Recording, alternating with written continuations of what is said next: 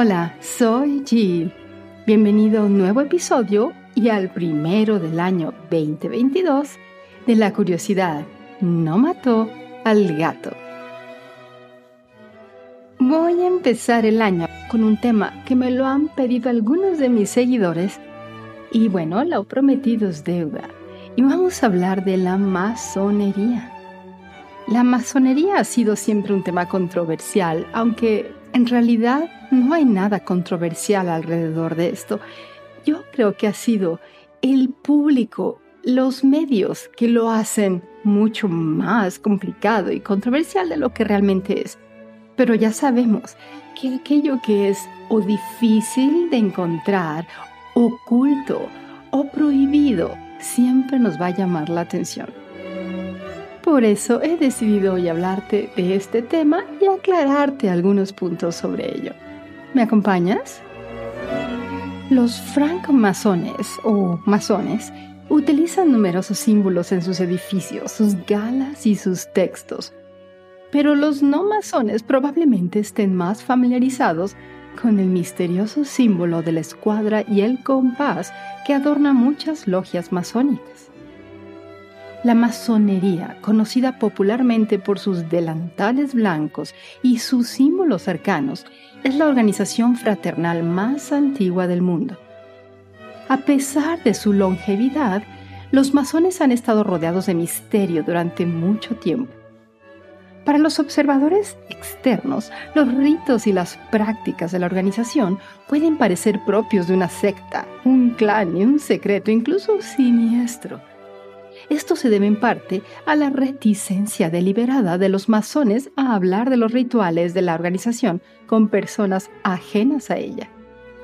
Pero también en parte el resultado de muchas películas y libros populares como, si recuerdes, El Código da Vinci, que lo escribió Dan Brown, que ha fomentado o fomentó en su momento ideas erróneas o han presentado a la hora bajo una luz poco favorecedora. En realidad, sin embargo, la masonería es una organización mundial con una historia larga y compleja. Entre sus miembros hay políticos, ingenieros, científicos, escritores, inventores, filósofos y artistas. Muchos de estos miembros han desempeñado papeles destacados en acontecimientos mundiales como revoluciones, guerras y movimientos intelectuales.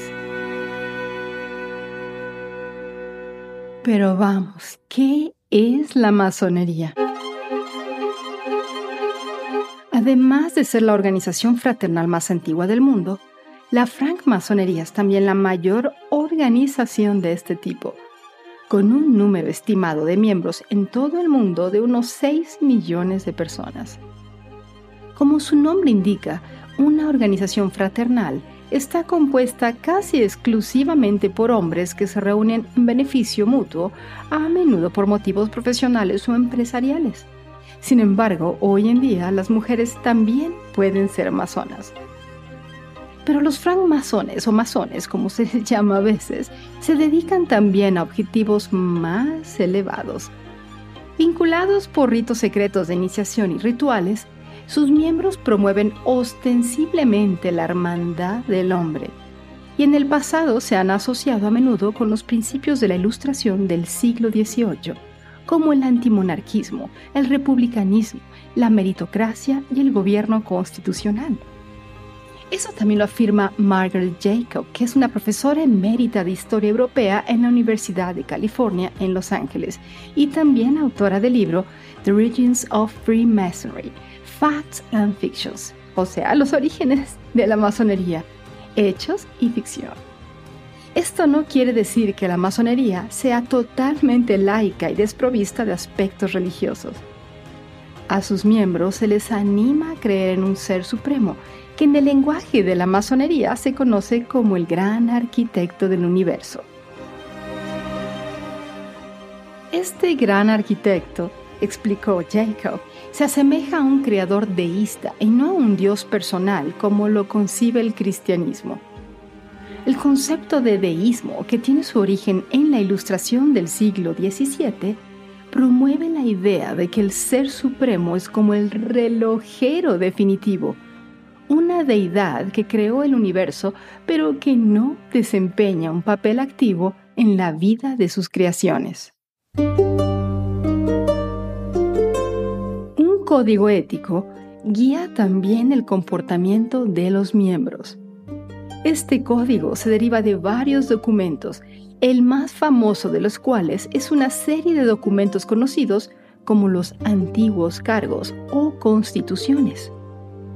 Uno de los documentos, conocido como el Poema Regius o el manuscrito Halliwell, está fechado en algún momento de finales del siglo XIV o principios del XV y es supuestamente el documento más antiguo que menciona la masonería, según la revista Pieter Stones de la masonería, una revista online escrita por masones. El manuscrito de Halliwell está escrito en verso y además de trazar supuestamente la historia de la masonería, también prescribe un comportamiento moral correcto para los masones. Por ejemplo, insta a los miembros a ser firmes, confiables y verdaderos, y a no aceptar sobornos ni albergar ladrones. Aunque muchos masones son cristianos, la masonería y el cristianismo han tenido una relación compleja y a menudo divisiva. Algunos cristianos ortodoxos se han opuesto al deísmo de la masonería y a sus vínculos, a menudo percibidos con el paganismo y el ocultismo pero la Iglesia Católica ha sido una de sus más duras críticas. En 1738, un decreto papal prohibió a los católicos convertirse en masones, escribió Jacob. Incluso hoy en día, la prohibición papal de la masonería sigue vigente y la Iglesia declara la masonería irreconciliable con la doctrina de la Iglesia, según el Vaticano. Pero ¿cuándo empezó la masonería? Los orígenes de la masonería son oscuros y el tema está plagado de mitos y especulaciones. Una de las afirmaciones más extravagantes es que los francmasones descienden de los constructores del Templo de Salomón, también conocido como el primer templo, en Jerusalén. Otros sostienen que los masones comenzaron como una rama de los caballeros templarios, una orden militar católica que data de la época medieval. Y el famoso revolucionario estadounidense Thomas Paine intentó rastrear los orígenes de la orden hasta los antiguos egipcios y los druidas celtas. También se rumorea desde hace tiempo que los masones son lo mismo que los Illuminati, una sociedad secreta del siglo XVIII que comenzó en Alemania, según escribió Jacob. La mayoría de estas teorías han sido desmentidas, aunque algunas personas siguen creyendo en ellas. La masonería tiene sus orígenes en los gremios de canteros de la Europa medieval. Estos gremios, especialmente activos durante el siglo XIV, fueron responsables de la construcción de algunas de las mejores arquitecturas de Europa, como las ornamentadas catedrales góticas de Notre Dame en París y la abadía de Westminster en Londres. Como muchos gremios artesanales de la época, sus miembros guardaban celosamente sus secretos y eran selectivos a la hora de elegir a sus aprendices. La iniciación de los nuevos miembros requería un largo periodo de formación durante el cual aprendían el oficio y a menudo se les enseñaba matemáticas y arquitectura avanzadas. Sus habilidades estaban tan solicitadas que los monarcas o los altos cargos de la iglesia solían buscar a los masones con experiencia los gremios proporcionaban a sus miembros no solo protección salarial y control de calidad sobre el trabajo realizado, sino también importantes conexiones sociales. Los miembros se reunían en logias que servían de cuartel general y puntos de encuentro en los que los masones socializaban, participaban en las comidas y se reunían para debatir los acontecimientos y asuntos del momento. Sin embargo, Con el auge del capitalismo y la economía del mercado durante los siglos XVI y XVII, el antiguo sistema gremial se vino abajo. Pero las logias masónicas sobrevivieron. Para aumentar el número de miembros y recaudar fondos, los gremios de canteros empezaron a reclutar a no masones. Al principio, los nuevos reclutas solían ser parientes de los miembros existentes, pero cada vez más incluían a personas adineradas y hombres de alto nivel social. Muchos de estos nuevos miembros eran caballeros eruditos, interesados en las tendencias filosóficas e intelectuales que estaban transformando el panorama intelectual europeo de la época, como el racionalismo, el método científico y la física newtoniana los hombres estaban igualmente interesados en cuestiones de moralidad, especialmente en cómo construir el carácter moral. De este nuevo enfoque surgió la masonería especulativa que comenzó en el siglo XVII. Esta forma modernizada de la masonería restó importancia al trabajo de la piedra y las logias se convirtieron en lugares de reunión para hombres dedicados a los valores occidentales liberales y asociados a ellos. La masonería tal y como la conocemos hoy surgió a principios del siglo XVIII en Inglaterra y Escocia. Un punto de inflexión importante en la historia de la masonería se produjo en 1717 cuando los miembros de cuatro logias distintas de Londres se reunieron para formar lo que se conoció como la Gran Logia de Inglaterra. Esta gran logia se convirtió en el punto central de la masonería británica y ayudó a difundir y popularizar la organización. La masonería se extendió rápidamente por el continente. Pronto hubo logias masónicas repartidas por toda Europa desde España y Portugal en el oeste hasta Rusia en el este. También se estableció en las colonias norteamericanas durante la primera mitad del siglo XVIII. A finales del siglo XVIII, en pleno apogeo de la Ilustración, la masonería tenía un considerable caché social. Ser masón significaba estar a la vanguardia del conocimiento, afirma Jacob. Sin embargo, la masonería no siempre fue bien recibida. En Estados Unidos, en la década de 1830, por ejemplo, se formó un partido político conocido como el Partido Antimasónico. Era el tercer partido político original de la nación y sus miembros se dedicaban a contrarrestar lo que se creía que era la influencia política indebida de la masonería. William Seward, que llegó a ser secretario de Estado del presidente Abraham Lincoln, comenzó su carrera política como candidato antimasónico. Las primeras logias masónicas eran exclusivamente masculinas, lo que significa que las mujeres tenían prohibida la afiliación. Un punto que se deja claro en los antiguos cargos, ningún siervo, ninguna mujer, ningún hombre inmoral o escandaloso. Esta tradición, un principio que reflejaba los acuerdos sociales predominantes de la época, continuó durante muchas décadas, especialmente en Gran Bretaña. A partir de esta tradición se formaron organizaciones masónicas que admitían tanto a hombres como mujeres como miembros de pleno derecho. Algunas de estas organizaciones son la Orden del Amaranto, la Orden del Santuario Blanco de Jerusalén y la Orden de la Estrella del Este. En estas organizaciones, tanto hombres como mujeres participan en los ritos masónicos y las mujeres pueden ocupar puestos de autoridad y liderazgo. La mujer de mayor rango en la Orden de Estrella del Este, por ejemplo, es conocida como la digna matrona y es la oficial que preside la organización. También hay varias organizaciones de niñas y jóvenes relacionados con la masonería, como la Orden de las Hijas de Job y la Orden Internacional del Arco Iris para Niñas, ambas activas en la actualidad.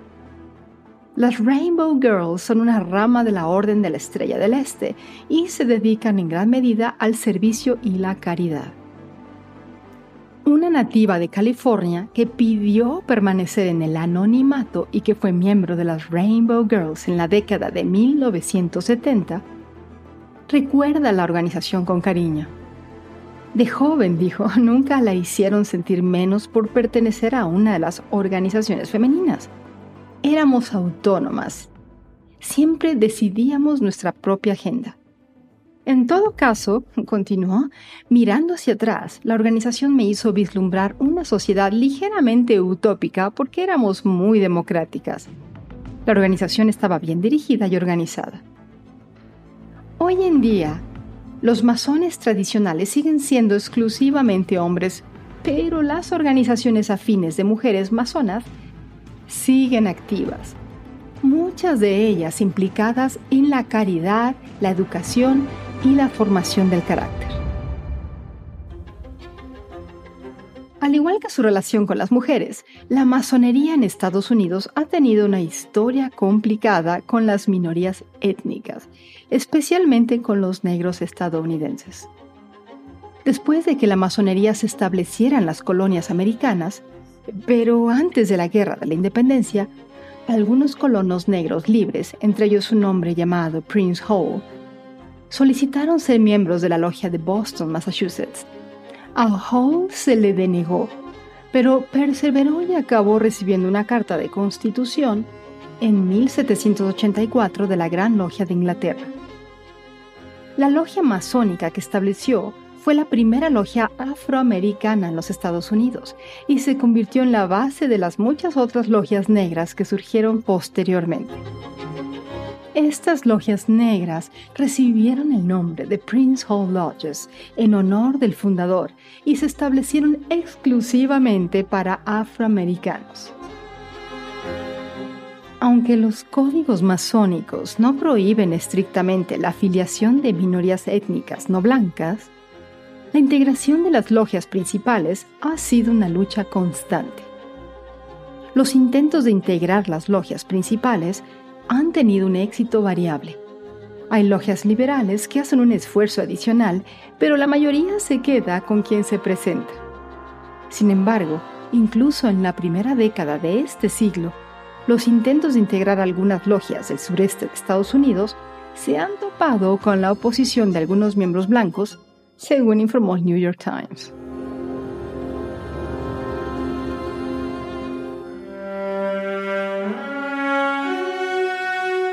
Varias figuras históricas destacadas han sido masones, como Simón Bolívar, conocido como el libertador de Sudamérica.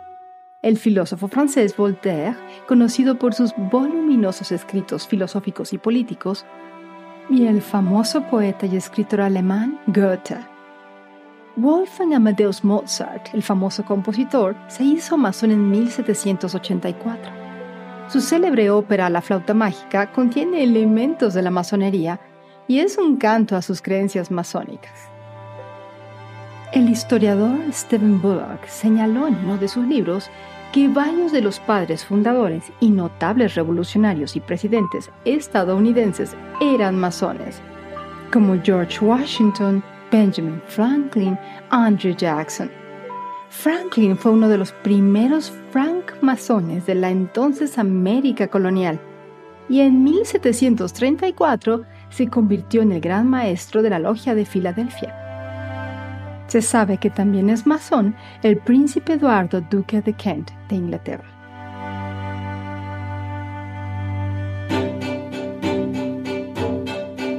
¿Cuáles son algunos de sus secretos? Bueno, aquí te hablo de algunos pocos. Por ejemplo, los miembros pueden subirse los pantalones para simbolizar su comprensión de lo que supone trabajar en la construcción de una logia masónica. Existe una aterradora ceremonia de iniciación que recrea la construcción del Templo de Salomón los masones pueden no testificar con la verdad contra los demás. Hay apretones de manos, frases, contraseñas, comités y ceremonias secretas. Uno o varios rituales incluyen un lazo. El sol es una inspiración para algunos de los ritos, rituales e ideologías. Los miembros que buscan cargos políticos y control financiero en los negocios parecen ganar notoriedad y celebridad dentro de la organización y de logias específicas. Los símbolos de la masonería se encuentran en toda la arquitectura estadounidense y si lo has observado, en el billete de un dólar. Como pista, fíjate en la pirámide del reverso. Los rituales les ayudan a materializar sus creencias, deseos y compromisos. Para muchos, realizar un ritual semanal o mensual es como una profunda limpieza física, psicológica o emocional. Los rituales les ayudan a las personas a conectarse consigo mismas, con las comunidades que han elegido y con sus dioses. Los apretones de manos secretos de los masones ya no son tan secretos. Ten una oportunidad y búscalo en internet. Vas a encontrar una fascinante lista con imágenes señalando sus respectivos matices. La razón original de estos apretones de manos era validar la membresía de alguien en reuniones, eventos y misiones secretas. Hoy en día la verificación de los miembros se produce en las entradas de las reuniones masónicas, lo que requiere tarjeta de membresía y otras formas de identificación escrita o tangible. Y sí, tienen su palabra secreta masónica. Aunque algunas logias tienen un léxico secreto regionalizado, la palabra secreta masónica más famosa es Mahabonior o Mahabon esta palabra es comúnmente conocida por significar las puertas de la logia están abiertas. Algunos dicen que Maha fue tomada del hebreo que significa que, el constructor. Algunos dicen que su origen es del sánscrito Maha, que significa grande o señor. Mahabon es una sutil celebración de la pertenencia exclusiva y del compromiso con unos ideales específicos acordados por la comunidad. Y bien, hemos llegado al final del episodio de la masonería. Espero que haya quedado un poco más claro si es que no conocías mucho de este grupo fraternal. Pero pienso yo que a la hora de la verdad, ritualizar nuestras creencias y establecer redes con personas afines, incluso con un requisito de género, puede ser emocionante, empoderador y mejorar la vida. Mahabon. Te espero en el próximo episodio de La curiosidad no mató al gato.